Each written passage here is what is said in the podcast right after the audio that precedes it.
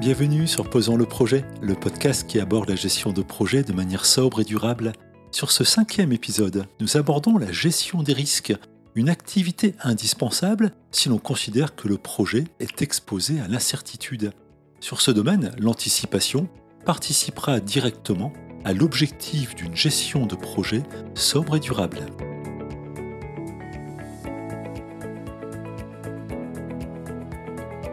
Sur le dernier épisode de Posons le projet, nous abordions la planification pour organiser les tâches à réaliser et mobiliser de manière optimale les ressources.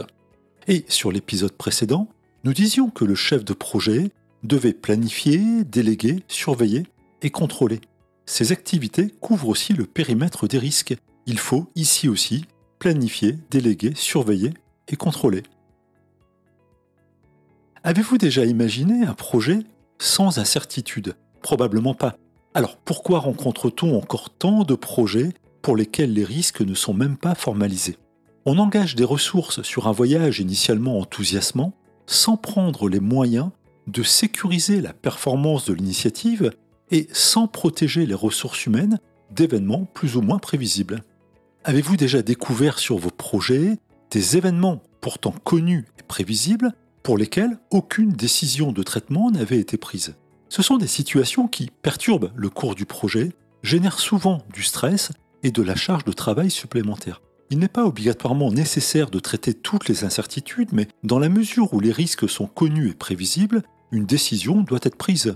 Celle de minimiser, celle de contourner, celle de supprimer ou celle d'accepter. Alors comment aborder les risques pour sécuriser le projet? Commençons par poser la définition du risque. Il s'agit de traiter les incertitudes qui pourraient avoir un impact sur la performance du projet. Cet impact pouvant être négatif, mais aussi positif. Le délai pourrait être plus important, mais le projet pourrait aussi se terminer plus tôt. Sommes-nous prêts à accepter l'une ou l'autre des situations? Cette question concerne ici les délais, mais elle s'applique tout aussi bien à la qualité, au coût ou encore au bénéfice. Alors sur notre projet, sur votre projet, quels sont les éléments de performance qui sont exposés aux incertitudes? Est-ce le délai? Est-ce la qualité? Est-ce le budget ou les bénéfices? Le sont-ils tous? Posons-nous la question des conséquences d'un écart imprévisible sur ces éléments. Le projet serait-il toujours justifié Et bien sûr, est-il possible d'anticiper pour soutenir la performance du projet? C'est là que la gestion des risques apporte toute sa valeur. Dans l'anticipation, qui permettra de mettre en œuvre des contre-mesures destinées à diminuer la probabilité de matérialisation du risque ou à limiter, voire à éliminer, l'impact du risque. Bien évidemment, cela réclame des moyens et des efforts supplémentaires. Il y aura donc très probablement des coûts à prévoir pour cela. Et ces coûts ne sont pas les coûts initialement identifiés pour le projet. Il faudra l'expliquer et en obtenir le financement. Sur votre mission de chef de projet, vous ne pouvez pas traiter les risques sans moyens et certainement pas en puisant sur ceux destinés au projet. C'est mathématiquement impossible. Alors ces risques, nous les traitons ou nous les acceptons? De manière générale, sur le projet, la gestion des risques repose sur un dispositif en quatre étapes principales. Première étape, il faut repérer les objectifs à risque du projet. Alors nous ne sommes pas ici sur une science exacte puisque par définition, le risque est incertain. Il est fréquent sur cet exercice de démarrer par les retours d'expérience.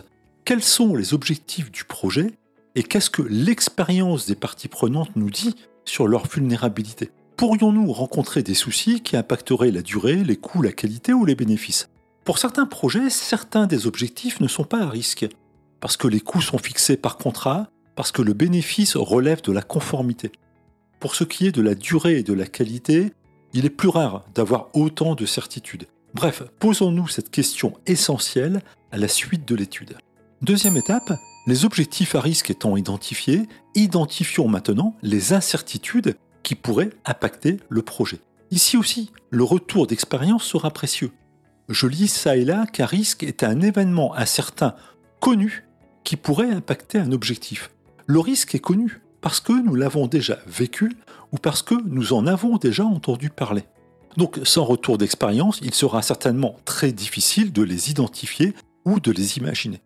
Et puis ces risques concernent l'entreprise, les fournisseurs et aussi les utilisateurs. Il sera donc précieux de consulter ces trois acteurs pour qu'ils nous donnent leur vision des choses. L'idée ici est de collecter l'ensemble des menaces, mais aussi des opportunités, pour ensuite les ordonner au regard de deux paramètres clés, l'impact et la probabilité.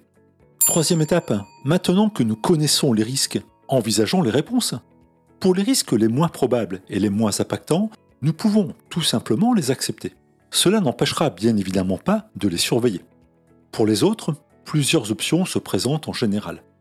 Nous pouvons intervenir sur l'impact lorsque nous n'avons pas d'action sur la cause. En installant un onduleur ou une batterie de secours, vous n'empêcherez pas la panne électrique, mais votre ordinateur restera opérationnel. Nous pouvons aussi intervenir sur la probabilité, jusqu'à parfois la rendre nulle.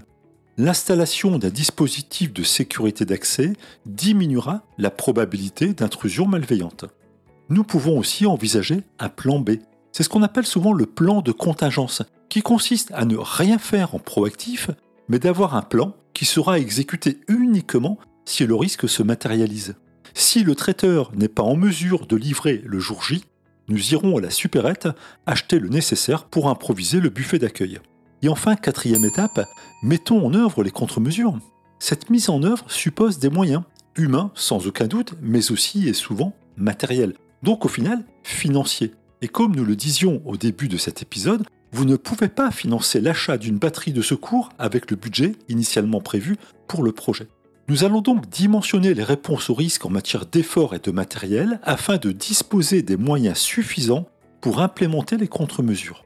La mise en œuvre se fera bien évidemment avec un minimum de planification et de définition des rôles. Il ne faudrait pas que le traitement d'un risque entraîne plus de soucis qu'il n'est censé en éviter. Donc un plan finalement assez simple pour identifier les risques, les évaluer et les traiter. Notre perspective de sobriété en gestion de projet nous rappelle que là aussi, il ne s'agit pas d'en faire trop, mais simplement d'aligner les efforts avec le contexte spécifique du projet. Pensez à formaliser les risques avec les décisions, avec les actions, les plans et les rôles. Pensez à partager ce document avec les parties prenantes. La gestion des risques concerne l'ensemble des acteurs du projet. Il faudra aussi analyser l'impact de la mise en œuvre des contre-mesures sur le plan initialement établi et, si nécessaire, actualiser ce plan. Alors quelles sont les clés pour réussir à gérer correctement les risques? Je poserai en premier la modestie et la reconnaissance que la gestion des risques n'est pas une science exacte. Nous allons faire de notre mieux, mais l'inventaire des risques et l'estimation des probabilités restent quand même un exercice délicat. Il faut aussi considérer que les risques sont souvent spécifiques à certains domaines d'activité, donc seul, il est peu probable d'y arriver. Impliquons les parties prenantes pour comprendre les risques liés à la conception, ceux liés à l'utilisation, les risques liés à l'environnement économique, concurrentiel ou réglementaire. Et puis, acceptons que d'autres incertitudes apparaissent en cours de projet. L'exercice n'est pas ponctuel, mais continu. Le rythme sera défini en fonction du projet et de son exposition pour rester en veille et entretenir la perspective de réussite du projet. Nous l'avons vu, la gestion des risques en environnement de projet n'est définitivement pas une option. Il en va de la réussite du projet quel que soit le projet, qu'il soit mineur ou d'envergure, l'incertitude existe. À partir de là, n'engageons pas le projet sans prendre en considération ces incertitudes. L'approche doit être proportionnée pour maintenir l'alignement des moyens avec les enjeux. C'est aussi là qu'intervient la recherche de sobriété dans la gestion de projet. Et c'est grâce à elle que la gestion de projet pourra être durable. Et puis gardons en tête que le zéro risque n'est probablement pas justifié, si tant est que cela soit possible. Alors ordonnons les risques, acceptons-en une partie et apportons des solutions adaptées à la nature du projet. Sur un projet d'itinérance à vélo, j'avais pris en compte les risques pour emporter avec moi quelques éléments de premier secours en cas de souci avec la mécanique. Pour les problèmes plus importants, je me souviens que la réponse avait été Tu ne seras jamais vraiment très loin d'un vélociste ou d'un décathlon. Et cette réponse était en parfaite adéquation avec l'esprit de ce projet. Et si nous mettions en application maintenant? Vous avez un projet en cours? Les risques ont-ils été identifiés, formalisés, ordonnés et traités? Vous avez un doute?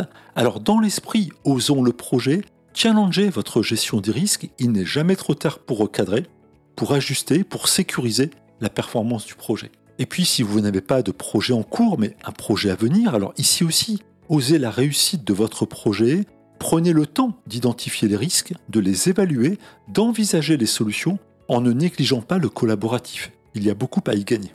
J'espère que ce cinquième épisode de Posons le projet vous a plu, qu'il vous donne envie de suivre les prochains. Alors je vous dis à très bientôt pour le prochain sujet de Posons le projet. Nous aborderons le suivi des projets, tout un programme.